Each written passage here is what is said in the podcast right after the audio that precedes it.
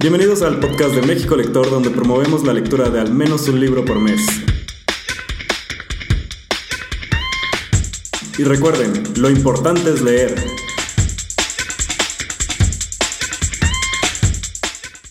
Esta noche nos acompaña en este espacio de México Lector Gabriel Rodríguez Liceaga. Él es un escritor mexicano de cuento y novela.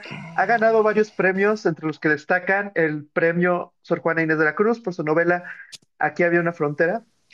Y pues esta noche vamos a hablar de un libro que la verdad de los libros que he leído este año es uno de los que me llamó mucho la atención por su título, La sombra de los planetas. Y creo que a todos nos pasa como lectores, que hay libros que tomamos por el título, que más que la portada, a veces es el título lo que nos intriga y de ahí queremos saber de qué trata. Eh, cuando lo comencé a leer, para mí fue pues una especie de película, de un retrato que se iba moviendo con el tiempo, una pintura, una obra que va corriendo en paralelo, te da esa sensación de que corre a dos tiempos al mismo tiempo, a dos voces, dos vidas que se desencuentran o que se alejan, pero bueno, Gabriel, bienvenido. Cuéntanos qué es la sombra de los planetas. ¿Cómo estás, mano? Bonita noche. Y ese ritmo es el que se siente en la novela. Ahorita que le dices que, que sucede en 24 horas, para mí leer La sombra de los planetas se me hace como cuando estás viendo estos videos que son en una sola toma, mm. que a pesar de que estás viendo las dos voces, sí sientes ese vértigo de decir, es que esto no se detiene, o sea, siguen viviendo, siguen pasando cosas, y estos viajes ocurren eh, dentro de la Ciudad de México que quienes tienen la oportunidad de conocerla o que han vivido ahí, lo que me llama mucho la atención y que me gustaría preguntarte es la inspiración de los lugares, porque algunos no son tan conocidos, creo yo, o, o más bien como que la Ciudad de México se fragmenta en varias pequeñas ciudades, entonces el viaje pues termina siendo sorprendente, aunque tú conozcas la Ciudad de México, lo popular, lo más turístico, o hayas vivido ahí, siento que en la sombra de los planetas hay muchas sorpresas que, que te va llevando la novela. Claro, eh, bueno, es que es importante aquí mencionar, la novela se divide en dos voces, ¿no? como ya lo mencionamos, Santiago y Damiana. Damiana eh, está recorriendo la Ciudad de México amenamente pacheca y repartiendo unos dibujos que ella hace, ¿no? Decide, eh, va a recoger enmarcados su obra plástica y la reparte a, a su exnovio, a su mejor amiga, a un vagabundo de la calle, a una, quiere colocar una en una cantina. Se entrega un periplo de entregar su trabajo como manera de tributo por toda la ciudad. Esto implica que todo un día está de aquí para allá recorriendo eh, colonias enteras, ¿no? Eh, y pues eh, eh, eh, en, esta caminata larga, que yo lo he dicho esto en más de una ocasión en entrevistas, para mí era muy importante, yo soy de la idea de que, cualquier mujer que camina por las calles de una ciudad es una mujer marchando, ¿no? Es una mujer que lleva en sí misma pues todo el tema de la ideología de, apoderarse de las calles, de, que las calles sean seguras, de, las, las calles son sitios muy hostiles para las mujeres en muchos sentidos, conceptual y, con, un tema de piropos, de, mujeres caminando en la calle, ¿no? Entonces, pues un poco la intención de Damián es esa, que sea una mujer que se apodera de la Ciudad de México en las páginas de mi libro. No sé cuántas novelas haya donde una mujer camine tanto una ciudad como en La Sombra de los Planetas. Y también estaba, estoy un poco harto de estas novelas que se desarrollan en la Condesa, en el centro, en, la, las colonias eh, como famosas, ¿no? Entonces Damián así tiene una, sí recorre la ciudad exactamente en sus partes menos conocidas, ¿no? empieza en, la, parte trasera, en el traspatio de Polanco, que está lleno de fondas para los oficinistas, de ahí se va caminando por las vías del tren hasta la... Ahí esta colonia, eh, se me fue el nombre, esta colonia... Bueno, esta colonia que es como muy eh. barrio, ¿no? Eh, que a cada rato hay balazos en la noche. Este... No, la Pensil, la Pensil. La De ahí justo de la Pensil se va a la Náhuac, pasa por Popotla, después acaba en la Chimalistac, acaba incluso en un centro comercial de estos nuevos donde la gente decide vivir. Eh, pues es eso, ¿no? Es como mi intención de narrar cada vez más y más la ciudad en sus puntos menos literalizados hasta ahora. De hecho, la novela que estoy escribiendo ahorita es eso multiplicado ya en una, en el, desquiciado, ¿no? Porque ahora sí estoy tratando de abarcar todavía más ciudad, más esculturas desconocidas. Eh, a mí la idea de que mis personajes estén vivos en una ciudad cambiante y viva también. Y es algo que, que transmites muy bien en, La sombra de los planetas. Ahorita quienes estén entrando y, y no lo hayan leído, la verdad los invito a que lo lean porque son estos libros que se disfrutan y se agradecen como un viaje, como este tour por la ciudad, que igual y pasaste muchas veces por esos lugares o ni te dio curiosidad, pero ya aquí con un personaje que te los va contando, pues ya tienen otro significado. Este, dices, no, pues no, yo no sabía que esto sucedió aquí, que aquí se grabó este, una película, que pasaron muchísimas cosas, porque pues cada parte de la ciudad tiene su historia.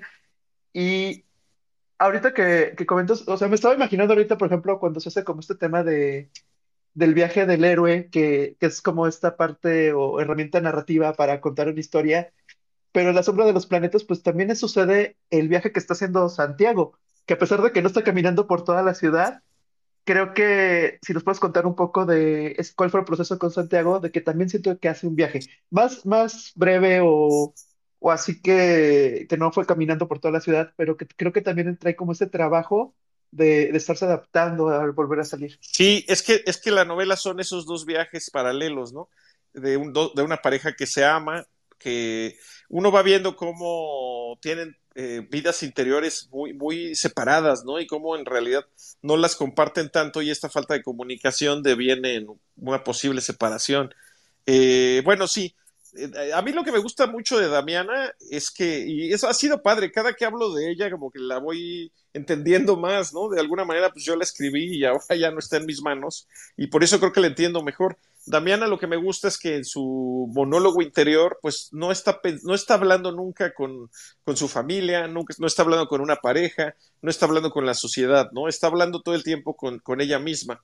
Entonces, en contrapunto, y respondiendo a tu pregunta, aparece la voz de Santiago.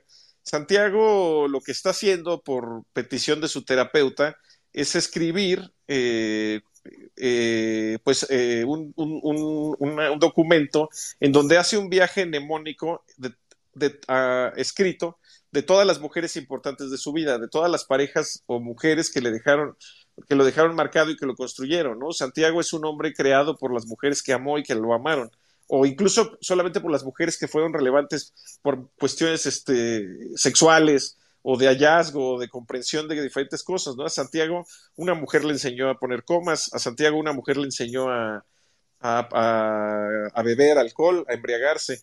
Entonces, eh, paralelo como vamos viendo a Damiana caminando por las calles que ya comentamos de esta ciudad, pues Santiago también hace un recorrido por su vida, un, recorrido de que, a mí lo que me gusta es que conforme el lector lo va leyendo, que ojalá sí lo lean, como mencionaste bien, quien está entrando a escuchar esto, por favor, compre mi libro. Bueno, eh, nos vamos dando cuenta que aunque pareciera que tienen, pues, que son vidas muy separadas y sí entendemos que se aman, conforme avanza la novela se va haciendo algo muy evidente y es que los une un mismo dolor.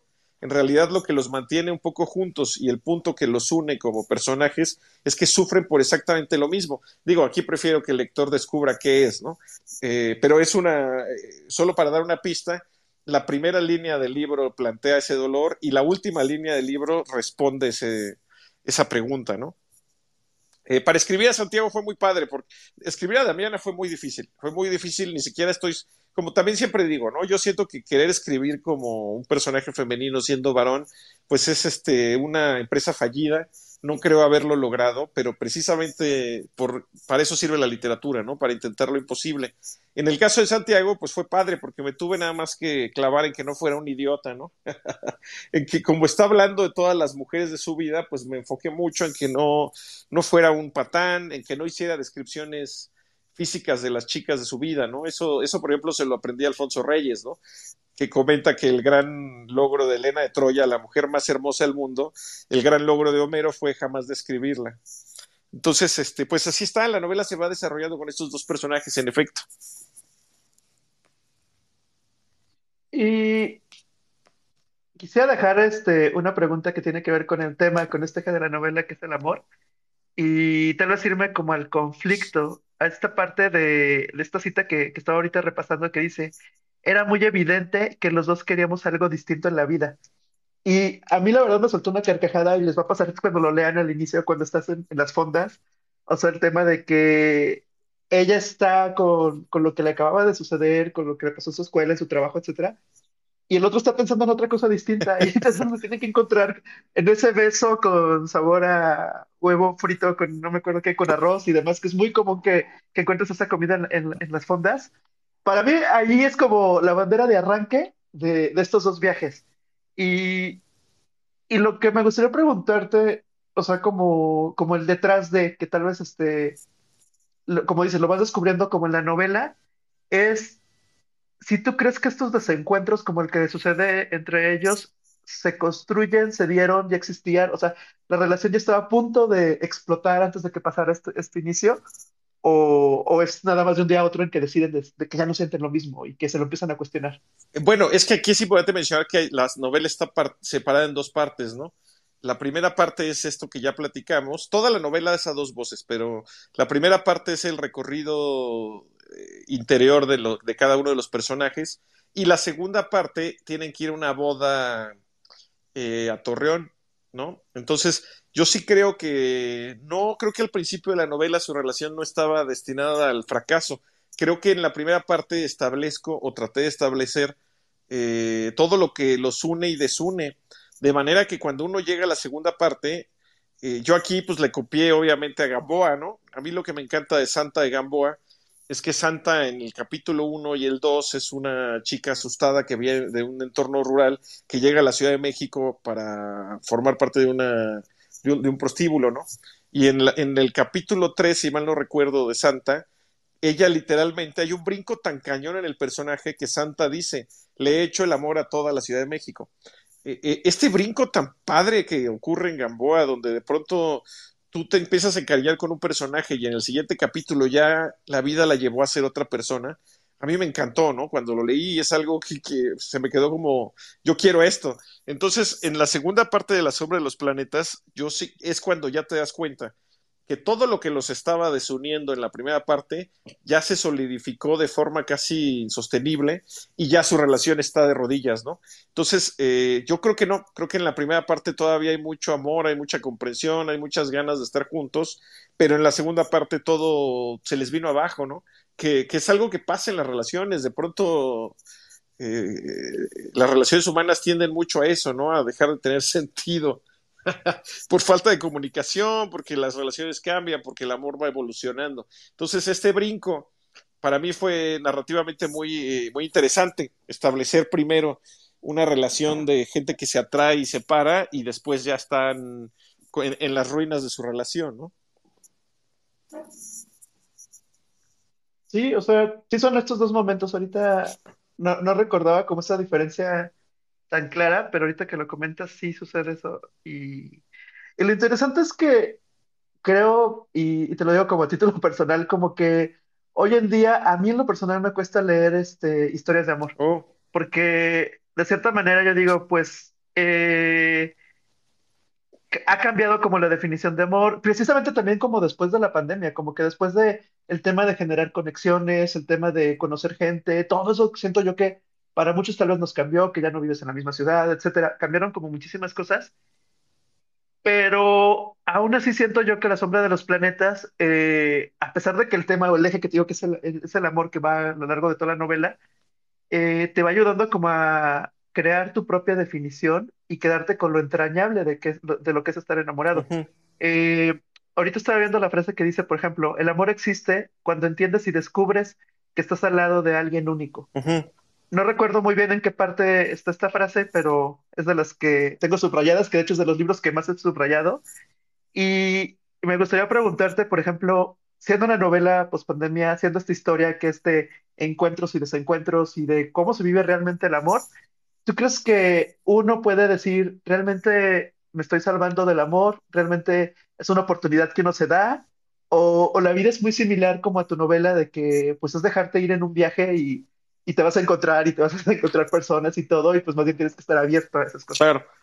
Bueno, mmm, esa, esa línea es justo como termina la primera parte. Después de que hacen el amor, eh, hay una parte que, pues, es, están también, sigues, insisto, con el tema de las dos voces, incluso cuando ya están como cogiendo, ¿no? Entonces, acaban de coger, ella se queda dormida, y Santiago se da cuenta de que lo importante de Damiana es que es un ser único un ser único e irrepetible. Todos somos seres únicos e irrepetibles y en este azar de almas coincidimos con otros seres únicos e irrepetibles y esta fuerza tan comparable con el nacimiento del Paricutín, pues es el amor, ¿no? Es el amor. yo creo febrilmente en el amor, creo que no hay nada más importante en, esta vida que nos tocó. Creo que vinimos al mundo a amar, a conocernos amando en diferentes circunstancias. Eh, en la capacidad que tengamos de, de, no apagar nuestras posibilidades de amar, creo que envejecemos menos. Estoy convencido de eso y nos amargamos menos, ¿no? Siempre hay que tener las puertas abiertas para el amor. Eh, oye, hay muy buena literatura de amor, o sea, yo eh, puedo decir que en ese sentido mi novela está muy inspirada en El final de la Fer de Graham Greene y Memorias de Adriano de Marguerite Yourcenar, ¿no? Ambas novelas a mi parecer, las dos más grandes historias de amor jamás contadas, la verdad. este, pues eso. mira, ya voy a citar por segunda ocasión a Alfonso Reyes. Yo no sé qué traigo, entonces hoy ando. A lo mejor en las noches me sale mi, mi vena intelectual, pero eh, Alfonso Reyes en algún. No recuerdo bien en dónde dice que, que Dios solo ve a los que se aman, ¿no? Esto creo que hasta lo meto en la novela eh, Dios solo ve a los que aman, lo cual justifica mucho por qué cuando le pedimos dinero o que nos cure de alguna enfermedad no nos está haciendo caso, porque en realidad solo está viendo, si imaginemos un Dios que nada más voltea a ver a la humanidad cada determinado tiempo, pero si solo ve a los enamorados, pues él piensa todo está bien en mi especie, ¿no? Creé una especie fabulosa de gente que duerme comprendiéndose entre piernada. no sé si respondí tu duda. Sí, y es que y, le respondiste con algo que, que, creo que a muchos nos puede funcionar, que es este tema de, de que la literatura o el vivir a través de la vida de otros personajes, el, el entender los sentimientos y las emociones desde otros puntos, pues también te ayuda como a ir fortaleciendo esa idea que, que tienes del amor y, y de cómo lo puedes vivir, que aunque inclusive no lo estés viviendo ahorita, la sensación que te quede de estar leyendo, por ejemplo, La sombra de los planetas, te recuerde o te haga sentir cosas que, que pues te recuerdan que estás vivo, que, que, puedes enamorarte, que puedes desenamorarte, que, que no todo va a ser de color de rosa. De hecho, precisamente como una hora antes de, empezar este, ahorita este espacio, eh, venía escuchando canciones de Julieta Venegas, venía escuchando Rosa, Rosa Pastel de Velanova y, y por ejemplo también tengo este tema que luego digo canciones de amor que dices, ah, como que en algún tiempo decías, esta se la voy a dedicar a alguien, ahora no, y, y como que te va cambiando también un poco esa sensibilidad a la música. Y me quedé con la duda porque no lo recuerdo de, de haberlo sentido en la novela, pero seguramente tú sí, tú sí lo tienes como de algunas canciones que crees que acompañen este, La Sombra de los Planetas. Ah, que, que si fuera así como una película o una serie, tú digas, estaría sonando en el soundtrack estas canciones, ¿cuáles, cuáles pondrías? Oye, eso me recuerda a mi, mi, chiste que siempre hago de que, o sea, yo quiero de alguna manera hacer dos películas, ¿no? Espero que la vida me dé la posibilidad de hacer dos pelis y una de ellas es una película sobre la decena trágica y quiero que la musicalice Miley Cyrus. Entonces no sé cómo voy a hacerle para meter la música de Miley Cyrus en, en el inicio de la Revolución Mexicana, pero bueno, ese es un chiste que siempre hago que no, ni siquiera sé si es gracioso. Yo creo que eh, estoy convencido de que La sombra de los planetas la escribí en compañía de Rosalía. Eh, yo vi una vez un graffiti que decía Motomami, disco ahora disponible en Spotify. Y yo llegué a mi casa como con esta idea, ¿qué chingados es Motomami? ¿no? Yo tenía una idea muy fallida de qué hacía Rosalía. Y para mí fue impresionante. Fue un hallazgo importantísimo en mi vida adulta entregarme a la música de Rosalía, ¿no? Me remecó esa noche que estaba yo oyendo Gentai, la canción que se llama Gentai, y decía, bueno, ¿esto qué idioma es este, no? No entendía nada porque, bueno, pues parte del chiste de, esa de Rosalía es que carece de dicción, pero es dulcísima por eso mismo. Y yo la oí y dije, bueno, este es el himno nacional, este es el himno internacional de coger rico, ¿no? Entonces sí creo que Motomami fue importantísimo en la hechura de esta de la sombra de los planetas, sin duda. La otra cosa que musicalmente también me ayudó mucho fue pues los, fíjate, los openings de los animes, yo veo mucho anime, me asumo otaku con orgullo. Ya, ya los otakus estamos menos mal vistos que hace unos años, ¿no? Este, eh, a mí me encanta que las canciones de, principio y cierre de las caricaturas japonesas siempre son unas clavadeces.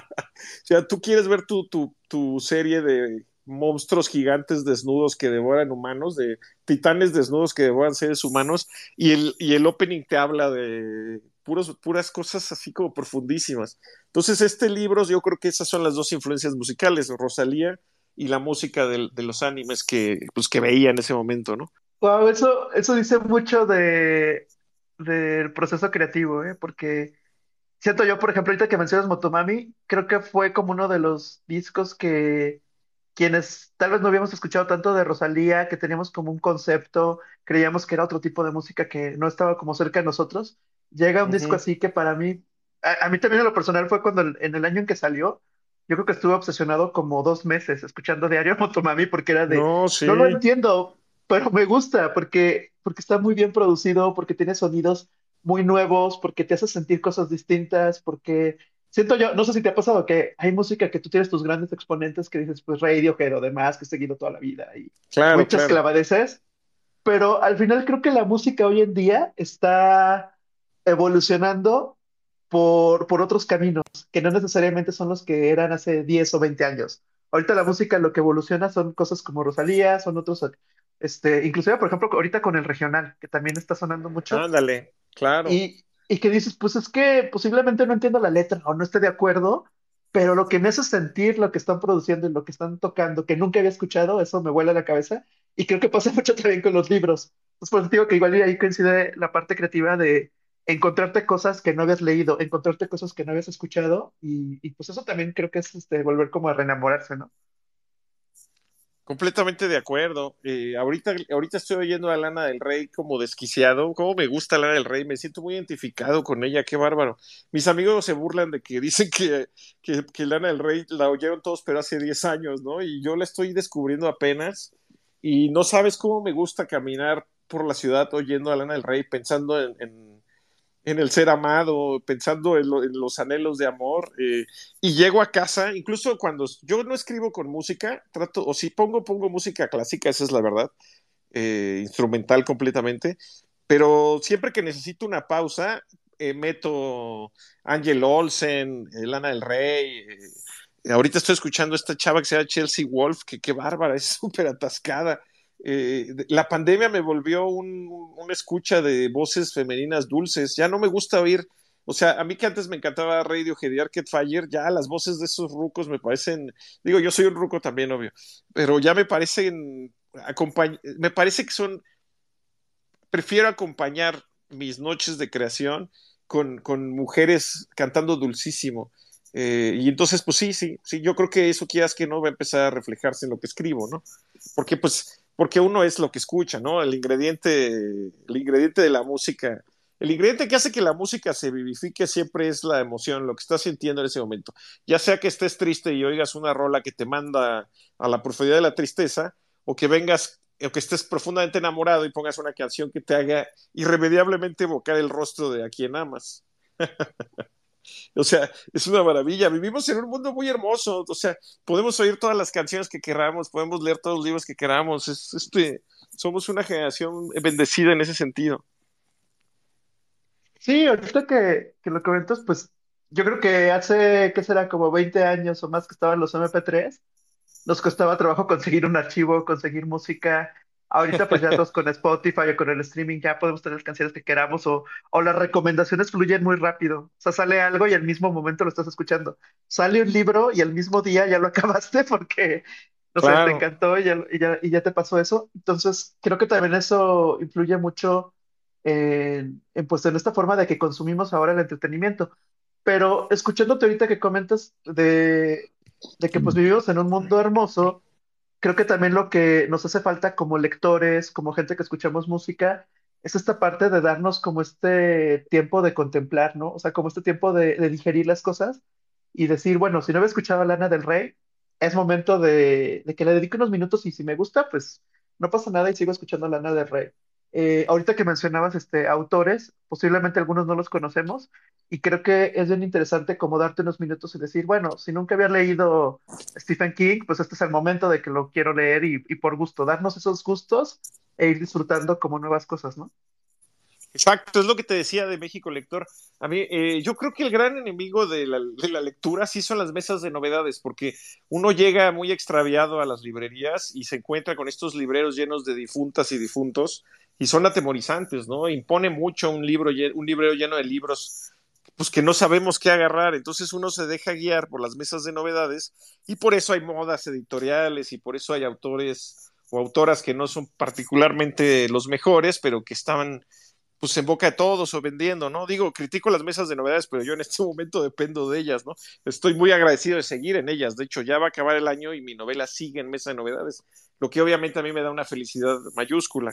Eh, pero estoy de acuerdo contigo, eh, vivimos en, es que justo lo que dije, que la vida es bella, tiene su contraparte donde todo se vuelve monstruoso, y entonces una canción eh, ya es producida para ser segmentada en segundos y que pueda ser utilizada solamente una parte por el todo en un video de TikTok, ¿no? Entonces se vuelven afamados fragmentos de canciones y ya se está haciendo música así, donde en realidad ya no importa todo el disco, sino los 15, 20 segundos que la gente utiliza para que populariza en, en, redes sociales. Esto es peligroso porque es la antítesis de lo que estás diciendo, que es la contemplación, la reflexión y la búsqueda de la belleza en donde no sabíamos que estaba. Eh, pero bueno, es que sí, dice, dice mi abuelito José Vasconcelos que por lo menos una hora del día deberíamos dedicarla a reflexionar, ¿no? La primera hora cuando nos despertamos debería ser una hora de reflexión y de estar con uno mismo. Y ahorita nos despertamos y lo primero que vemos es el teléfono celular, ¿no? El impacto brilloso de esta madre con notificaciones mañaneras o, trasnochadas. Eso, eso es eso es peligroso porque justo nos aleja de la reflexión.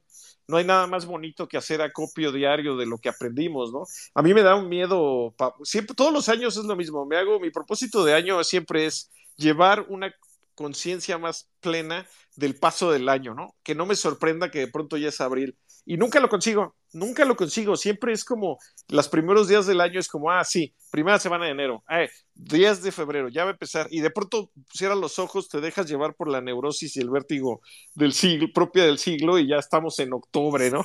ya se acabó esto. Y sobre todo estos tres meses del año, lo que es octubre, noviembre, diciembre, para mí se me hacen como máximo mes y medio, sino que es, si no es un mes, una semana porque hay tantos eventos, hay tantas cosas que, sí. que ya, o sea, ahorita ya se va a acabar octubre, ya vamos para noviembre y siento que octubre comenzó hace dos días, algo así. Es que además ya el muégano, el calendario funcionaba como un muégano de conceptos, ¿no? O sea, está, es, está cabrón. O sea, este fin de semana es la Fórmula 1 y el Halloween. Eh, yo, y, y, y, el Halloween empezó hace 15 días. Yo siento que esta, esta cosa de pensar en la vida como una infinita vía del metro, donde, o sea, tú vas en el metro y sabes que está Tasqueña, General Anaya, Ermita, Xola, y así hasta, hasta Cuatro Caminos, ¿no? Ya está funcionando así la vida, entonces tenemos el Super Bowl, los Óscares, el Día de la Madre, no sé, eh, eh, y luego otra vez, ¿no? Entonces, este, esta vida ciclada en la que estamos por decisión atrapándonos, no va a acabar en nada bueno, porque por eso es este meme del pestañeo que te quita cuatro años de vida, es verdad. Es verdad, la vida se nos está yendo de las manos en una reiteración de sí mismo, que no estoy seguro de que nos haga crecer y, aspirar a la sabiduría individual, más bien nos vuelve jóvenes perpetuos, lo cual creo que es uno de los problemas de nuestra sociedad. Pero bueno, pues más bien estábamos hablando de cosas bonitas. No, y aparte, yo quería ahorita entrar a un tema que, que no he comentado con nadie porque simplemente siempre, como que me voy como al lado de la música y el algoritmo en la música. Eh, lo Sí. que comentas de TikTok es muy cierto, o sea, el, de- el tema de que se nota que hay canciones, hay artistas que se ve fuertemente que están influenciados este, por, porque el algoritmo los favorece, porque aparecen en TikTok y demás. Y, y mi pregunta era si te ha tocado ver algo similar en la literatura.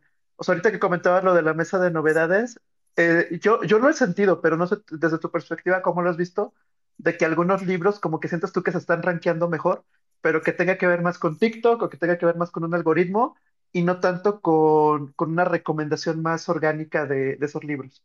Definitivamente pasa.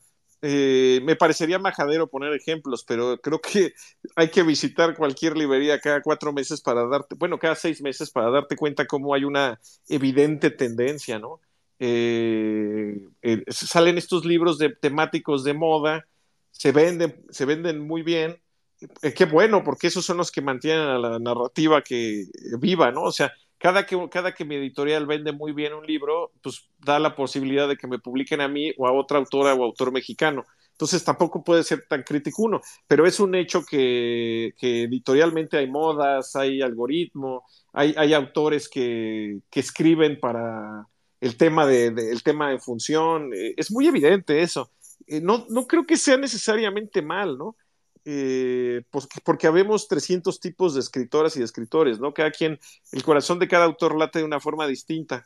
Entonces, eh, a mí me da risa que yo, por ejemplo, ya tengo planeadas las novelas que voy a escribir de aquí a que me muera, pero eso soy yo que, que desde chico como que tomé estas decisiones. Sin embargo, si, un, si alguien quiere escribir, pues es, normal que, por ejemplo, le dieron el premio Nobel a Arnoux, no sé cómo se pronuncia, ¿no? Pero a la francesa que escribe literatura del yo, le llama a ella, que, es autoficción, ¿no? No está inventando nada, pues es Proust. es Proust un siglo después y más reducida. Y, reducida para lectores eh, menos acostumbrados a los grandes tomos, ¿no? A mí me encanta. Arnoux me pareció extraordinaria, me gustó muchísimo. Eh, pero es un hecho que a partir de eso hubo como una especie de aprobación de, ah, sí, la autoficción está chida, escribe, utiliza tu propia vida como tema literario, ¿no? Entonces, pues es una moda, ya ahorita es hasta ridículo como, o sea, de entrada yo siento que cualquier persona, la misma sombra de los planetas tiene un poco de eso y ya estamos llegando tarde, ya estamos llegando tarde. Y yo sí creo que en cualquier creación humana no hay nada más importante que la innovación si bien no hay nada nuevo, después del pecado original se acabó la originalidad en el mundo, sí creo que lo importante es el cómo, ¿no? Y en la capacidad de innovar y de contar cabalmente tu momento histórico, el momento histórico que te tocó, o la comprensión del pasado desde el momento histórico que te tocó. Eh, mientras mejor hagamos eso, mejores creadores vamos a ser. no sé si me expliqué. Sí, y y creo que lo mencioné, o, no sé si, si, lo mencioné muy bien, pero yo, yo, yo, me quedé con esa idea cuando comencé La Sombra de los Planetas, porque para mí fue como la primera vez que me enfrenté a un libro que dije, esta novela está retratando un sentimiento de lo que era empezar a salir de la pandemia, ese mundo que cambió, o sea, dije, fue un suceso histórico que varios vivimos, pero para mí fue como la primera vez que lo leí escrito, así como el clásico de me siento identificado con este libro, para mí fue de, wow, sí, esto sí, sí está pasando. Y... Ajá. Ah, bueno, ahí tengo que agradecer evidentemente a mi editora en, en Penguin Random House, en, el sello Random House, porque yo le entregué dos novelas y cuando ella empezó a leerlas sobre los planetas me dijo, es esta, es esta, pero estaba, estaba inconclusa. Entonces ella se dio cuenta de que pues de que sí, de que era una novela que parece que escribía anoche, ¿no? O sea, yo incluso la, a veces la visito, no, no por egolatría, sino porque la novela me sigue enseñando mucho de lo que quise contar. Eh, y me doy cuenta de que sí, en efecto, el hecho de que tuviera que escribirla en año y medio justo antes de que apareciera, o sea, yo la acabé, es que es, es muy padre porque aquí se me cumplió un sueño. Yo la novela la acabé de escribir en noviembre y la novela salió en febrero. Es decir, eh, todavía, como a mí me gusta mucho esta metáfora de las panaderías que todavía no abren, pero ya huele delicioso el pan caliente. Me pasa eso con este libro. Este es un libro que yo todavía creo que, que tiene esta frescura de creación. Está, está secándose, el barniz está todavía secándose. Sí, o sea, ahorita que, que, lo comentas, sí fue cuando en febrero se empezó a ver este por todos lados y, creo que ha tenido un muy buen recibimiento y creo que por eso muchos lo alcanzamos a ver.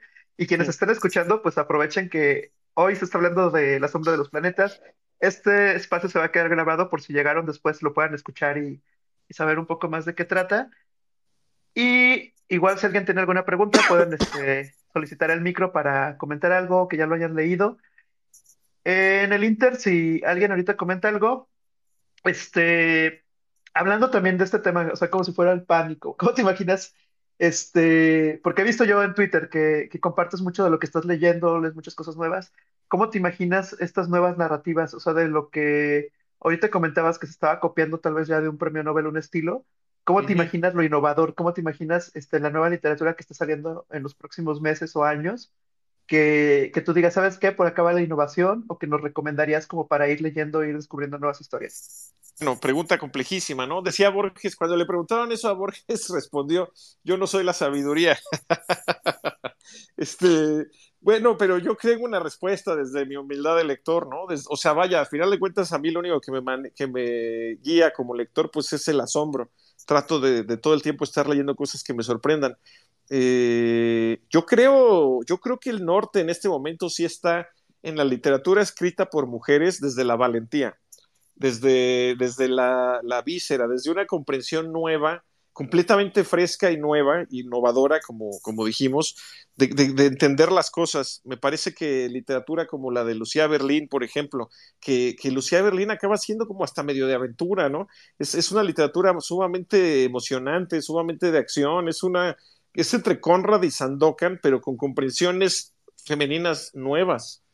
Eh, a mí, por ejemplo, me gustó mucho Gabriela Wiener, eh, Guaco Retrato, me parece completamente valiente, es una forma de narrar un suceso, una, es como modificar para siempre la historia oficial.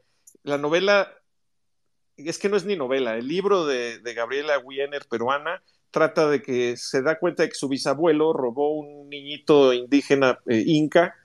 Bueno, no sé si inca la mujer, espero no cometer un error, pero eh, se roba un niñito indígena y se lo lleva a Europa, ¿no? Y estas cosas pasaban en el pasado y entonces analizarlas como, oiga, no está bien andar robando niños.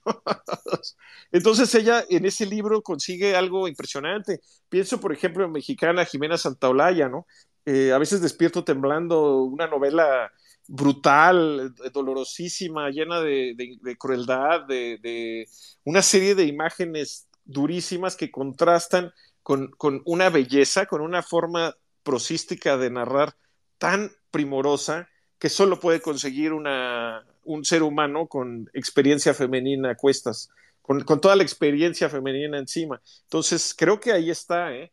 Creo que ahí está. También por eso creo que los varones que estamos quedando relegados con nuestras descripciones de, de escotes y de piernas torneadas, tenemos que hacernos más responsables y entender más nuestro papel como autores en este mundo, en este mundo que busca este nuevo equilibrio. Eh, pero bueno, pues bueno, eh, repito, como dijo Borges, pues imposible, ¿no? No imposible determinar qué, viene.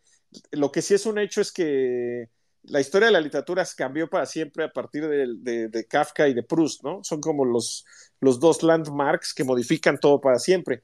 Si entendemos que que en cinco años evolucionó, las comunicaciones humanas evolucionaron en cinco años, lo que nunca en siglos humanos, es decir, eh, Internet, las telecomunicaciones, los streamings, el hecho de que yo tome una foto ahorita de un graffiti y la puedan ver en este mismo momento en Holanda, eh, cambió el mundo por completo de, ramalazo. Entonces yo creo que la literatura también va, va a entrar en una especie de tornillo donde las evoluciones van a ser muy constantes ya que podamos ver el gran mapa, no sé si vamos a estar vivos para verlo, pero bueno, ya que la humanidad pueda ver el gran mapa de la literatura del siglo XXI, sí se va a descubrir quiénes sean los que, las y los que estamos intentando modificar esto para siempre, ¿no? O sea, otro ejemplo, Clarice Inspector. Clarice Inspector, ¿qué pedo con sus cuentos, no? O sea, ya son como, no es, es como una narrativa, es la narrativa que quería conseguir Faulkner, una narrativa como el inconsciente es el que toma eh, el teclado. Fíjate que ahorita que le ponías de ejemplo a Lucía Berlín, eh, yo tenía su libro que me lo habían regalado porque me gusta mucho leer recuentos y, y no lo había leído, o sea, como que se quedaba ahí en la lista y como que lo veía y lo recomendaban. Para mí fue una sorpresa enorme porque, híjole, o sea, creo que son los cuentos que en muy pocas páginas te llevan así como, como si fueran muchas novelas. O sea, del sentimiento y de la profundidad que tienen, de cómo describe tantas cosas. Y, desde la visión de una mujer y, de una mujer que cuando, eh, hace un momento que estaba viendo tu biografía y que la mencionabas, yo me acordé y dije, wow, o sea, quienes no la hayan leído, léanla porque también por su, favor. Su, vida en sí mismo es como ese paso que tuvo en los años 50 de, de empezar con el feminismo, de empezar a, a muchísimas cosas que se vivieron sociales, que se ven reflejadas en su literatura.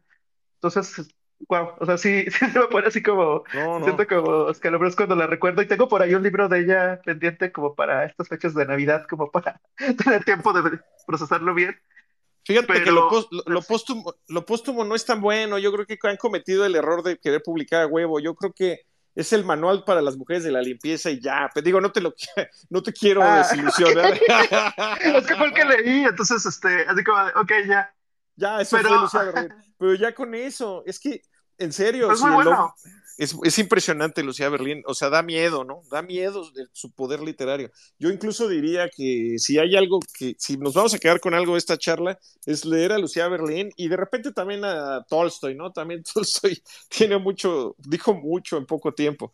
Este, pero sí, sí, en efecto, ¿no? Oye, y es tan innovadora Lucía Berlín que, que la mayoría de sus historias se desarrollan en la Ciudad de México, ¿no? En México. Así de Sí. chingona es, así de chingona. Es, ella nació en Alaska, pero ya ella ya se había dado cuenta desde antes que la Ciudad de México es la capital del planeta Tierra. Sí, y, y- y- no, no, no, o sea, es increíble. Este, qué bueno que, qué bueno que me comentas que es Manuel. Digo, lo voy a leer el otro por, por curiosidad. Eh, hace poco terminé eh, nuestra parte de noche de Mariana Enríquez y la verdad también, híjole, de los mejores libros que he leído en muchísimo tiempo, o sea, no lo podía soltar, Wow. por también esa capacidad de crear universos, o sea, sí, es novela, pero en ningún momento se siente pesada, en ningún momento te genera mucha curiosidad y, por ejemplo, no soy fan del no soy nada fan del terror y, y no podía soltar el libro a pesar de que dos, tres veces soñé pesadillas de tan, de tan Oh. grabadas que se me quedaban imágenes de, de lo que estaba pasando en la novela y el universo que creaba. Creo que ese libro, si lo hiciera algo con Guillermo del Toro, y lo hicieran película o algo así, igual, harían algo muy, muy increíble. Fíjate que no, no, no, sería yo un idiota si me pongo ahorita a hablar mal de, de, de ese libro, pero a, yo no, a mí no me atrapó, yo lo abandoné cuando sale el diablo, precisamente por lo que a ti te gustó, porque me parece que la novela quiere forzosamente ser una antesala de su traducción en serie, ¿no? Y yo creo que poner una, una disciplina en función de otra es un error de mercadólogos, no de creadores, pero pero, y aquí es lo más bonito de todo, pues no hay búsqueda literaria errada, ¿no? Todos lo que leamos que nos dé placer y que nos lleve, todo lo que nos ayude a prescindir de la realidad es más que bienvenido y que cada quien se, y que cada quien escoja sabritas adobadas o, o sabritas normales, ¿no? O sea, de eso se trata, pero hay que estar buscando. Lo importante es buscar lo que nos va a cambiar la vida para siempre entre sus páginas. Sí, y, y co- y como decimos en México Lector, que, que bien lo comentabas al principio, de que sí creemos que México sí es un país de lectores, tan así que ahorita ve jueves, ve la hora y ve cuántos estamos aquí escuchándote, entonces Ah, no necesitamos chingón. ahorita ferias, no necesitamos presentaciones, estamos aquí eh, todos muy atentos hablando de libros, que, es muy padre tener estos espacios. Y la otra que, que te iba a comentar es que, bueno, para quienes están escuchando, este mes de octubre precisamente estamos leyendo el libro de El huésped de Amparo Dávila, que también son cuentos de terror y que eh, me gustan, o sea, realmente eh, pasa lo mismo, o sea, hay gente que realmente decidió no leer el libro del mes porque dijeron, no, o sea, yo no leo nada de terror. Por ejemplo, yo en mi caso yo no leo nada de Stephen King, no lo he leído porque ni lo he conocido, porque veo los libros enormes y sé que es un gran contador de historias, pero pues no, o sea, no, me- no me ha llamado la atención. Y creo que también eso pasa, como que los libros les llega su hora. O, llegan libros que se saltan todas las filas y ya lo tienes y lo estás leyendo, o llegan como el que comentaba ahorita de Lucía Berlín de Manual de Mujeres de la Limpieza, que estuvo Claro. guardado dos años y creo que fue como a mediados de la pandemia que dije, ¿por qué no lo he leído? Y empecé y no lo puedo soltar. Entonces, creo que eso es lo interesante de, de la literatura, que tener libros, tengamos disponibles, sigamos dando recomendaciones, vayan a clubs de lectura, comenten lo que les gustó, lo que no les gustó, y, y eso pues nos va a seguir nutriendo pues para seguir teniendo nuevas historias. De acuerdo. Eh, a mí me da risa cómo yo subo fotos de lo que estoy leyendo y es la peor crítica literaria posible porque parecía, o sea, en vez de hablar del libro, estoy nada más subiendo una foto, ¿no? O sea, ya tan, tan por el suelo está mi nivel de hacer crítica. Pero de alguna manera lo hago porque sí creo que la belleza se tiene que compartir. Si uno sabe algo y no lo comparte, entonces no sirve de un pito, ¿no?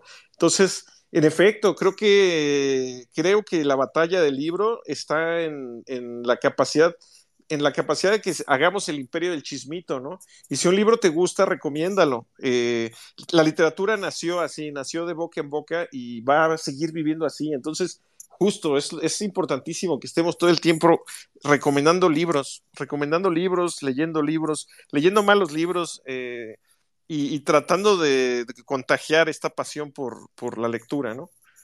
Eh, suena, panfletario, pero no, en realidad estoy hablando del espíritu humano, del alma.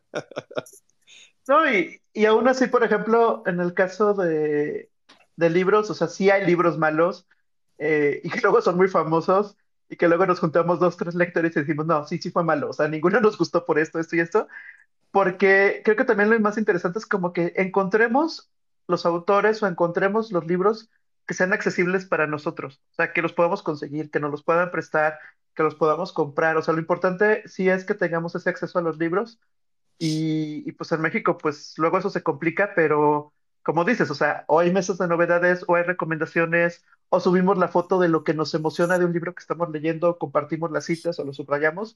O sea, hay que apropiarnos de los libros pues para contagiar ese, ese gusto por leer. Sobre todo porque todos los libros están destinados a un lector sin rostro, ¿no? O sea, yo ahorita tengo mi biblioteca y tengo la fortuna de que el tiempo que esté vivo, pues va a estar conmigo, ¿no? Me van a acompañar y los voy a tener aquí como jueces de quién soy pero cuando yo me muera, estos se van a, todas las bibliotecas son entidades vivas. Entonces, ¿cuál va a ser el destino de cada uno de los tomos que me rodean? Pues sabrá Dios, pero de que van a caer en manos de lectores, casi casi se puede asegurar. Uno, de, uno se muere y deja libros para que se pudran en el mundo como una maldición, pero también en eso está implícita la bendición de la literatura, ¿no? Qué chingón. Por aquí nos dejaron un comentario, déjame lo leo. Eh, Cecilia nos dice, el chiste es leer y de ahí agarrar pasión el arte. Hay autores que los amas o los odias, pero nunca te dejan a medias. Bonita noche y excelente charla, nos dice Cecilia. Hmm, un saludo. Qué bonito nombre, la musa de la música. La, sí, ¿no? La, no, la santa patrona de la música. Santa patrona, sí, es santa patrona de Santa Cecilia. Y bueno, pues, Gabriel, creo que fue una charla muy interesante, la verdad, este, qué bueno que sí logramos coincidir, que no hubo Mercurio retrógrado, que coincidieron las agendas. La verdad, valió mucho la pena, pues, por tener esta plática y para los que están escuchando, la verdad, una invitación a leer, este, La sombra de los planetas. Por aquí tiene otro comentario de Yacer, dice, un detalle, y el único detalle que no me gustó de La sombra de los planetas es que Saturno Nalgón no está devorando a su hijo. Oye, esa sí me faltó, es verdad. Esa ilustración faltó. Ah, que, que eso es otro que, no lo comentamos, ¿eh? que es una gran sorpresa que, también se van a encontrar. Checa las ilustraciones que vienen en el libro. También esa es una sorpresa para los que lo están ahorita escuchando. Sí, pues las también vale mucho la pena. Sí, las pinturas que Damián está repartiendo por la ciudad eh, aparecen en el libro. Estas ilustraciones me las hizo una artista plástica de Saltillo, eh, Ana, Ana, Ilustración está en Instagram. Qué bárbara, que es talentosísima. La verdad es que eh, yo, yo le dije lo que yo le conté del personaje, le conté, le conté un poco lo que tenía en mente y ella me devolvió una comprensión impresionante que yo creo que es una historia oculta dentro de mi historia, ¿no? Eh, y sí, pues es el oso bimbo nalgón, Remedios Varo nalgona, y faltó Saturno devorando a su hijo nalgón, ¿cómo no se me ocurrió? Pero bueno, Siempre va a haber, este, pues, o sea, vamos a ver ahora qué sigue, ¿no? Oye, yo sí quiero, eh, antes de que nos despidamos, muchas, muchas gracias en serio por el espacio. Muchas gracias a quienes nos están oyendo o quienes nos escucharán en el futuro. Y pues eh, la novela está aún a la venta en librerías, ¿no? soy un hombre sumamente afortunado y feliz porque soy, formo parte del 1% de humanos que ven cumplido su sueño y yo solo puedo agradecer y tengo que agradecer también por todos los que no lo consiguen, ¿no? De que te vaya bien en algo, en arte, lleva implícito eh, la responsabilidad de, de, hacerlo con la dignidad para todos los que no. Entonces, no sé si me explico, pero para mí ha sido un año fascinante por gracias a esta novela, ¿no? Que sigue buscando a sus lectores y ojalá quien escuche esto pues se acerque a mi libro o, o lo recomiende, ¿no? Sí, yo espero que muchos de los que están aquí escuchando, que lleguen a escuchar ya cuando estén en el podcast. Creo que después de esta plática que tuvimos hay muchísimos elementos para que sí tengan la suficiente curiosidad para leerlo, para recomendarlo. Igual quienes nos están escuchando y que lo lean, pues también es que puedan poner en Twitter que, que ahí estás este, muy activo y te puedan comentar también, que te etiqueten y todo para que vayan contando qué les va apareciendo. Sí, es genial formar parte de un bloque humano que tiene de, escritores que tenemos la posibilidad de, hablar con nuestros lectores luego, luego, ¿no? Si, si, uno está leyendo a Dickens, pues quién sabe cómo chingados podía contactarlo. pero en su momento, quiero decir, o incluso ahorita es imposible contactar a Dickens, pero los escritores que, y escritoras que estamos vivos, estamos para ustedes, ¿no? Es la retroalimentación es muy, muy, muy nutricia. Muy nutritiva. Sí, ahorita todavía, ah, perdón, nos falta, nos falta todavía como un mes o algo así para comprar los regalos navideños. También, o ah. sea, algo que, que comentaban de, en otros países pasado era de, pues también aprovechen ahorita en estas fiestas de que si van a regalar libros, regalen libros de, de autores vivos, que, que va a cambiar el algoritmo, que va a mover las mesas de novedades, que va a mover las ventas. Porque la verdad, el que, el que nosotros le tomemos en Instagram la foto al libro, a un pasaje que nos gustó, que compartamos que estamos con el café y con un libro, etcétera, eh, yo creo que a varios nos ha pasado que genera esa curiosidad y la gente se anima a leer y dejan de creer que leer es algo inaccesible, que tiene que ser así súper intelectual y es únicamente si sabes de ciertos autores. No, o sea, sobre la marcha. Todo mundo puede leer, puede ser un lector que lees un libro al mes, como en México Lector, o puedes leer cuatro, cinco, cien libros al año, no pasa nada, pero que no se pierdan ese gusto de estar leyendo nuevos autores y de estar recomendando. No, pues lo dijiste hermoso. Eh, hay que bajar a la literatura de su pedestal y ponerla en nuestras mesas. Así es, así como las, como las pinturas del osito bimbo, que la verdad yo creo que varios sí nos quedamos con ganas de tener una pintura así en nuestra casa. Las pinturas de Damiana. Bueno, pues muchísimas gracias, Gabriel. Gracias a todos los que nos acompañaron. Eh, pronto subimos esto grabado en el podcast para quien haya llegado después o lo puede escuchar aquí en Twitter. Y pues gracias por acompañarnos, Gabriel. Gracias a ti, gracias a ti. Bella noche para todos.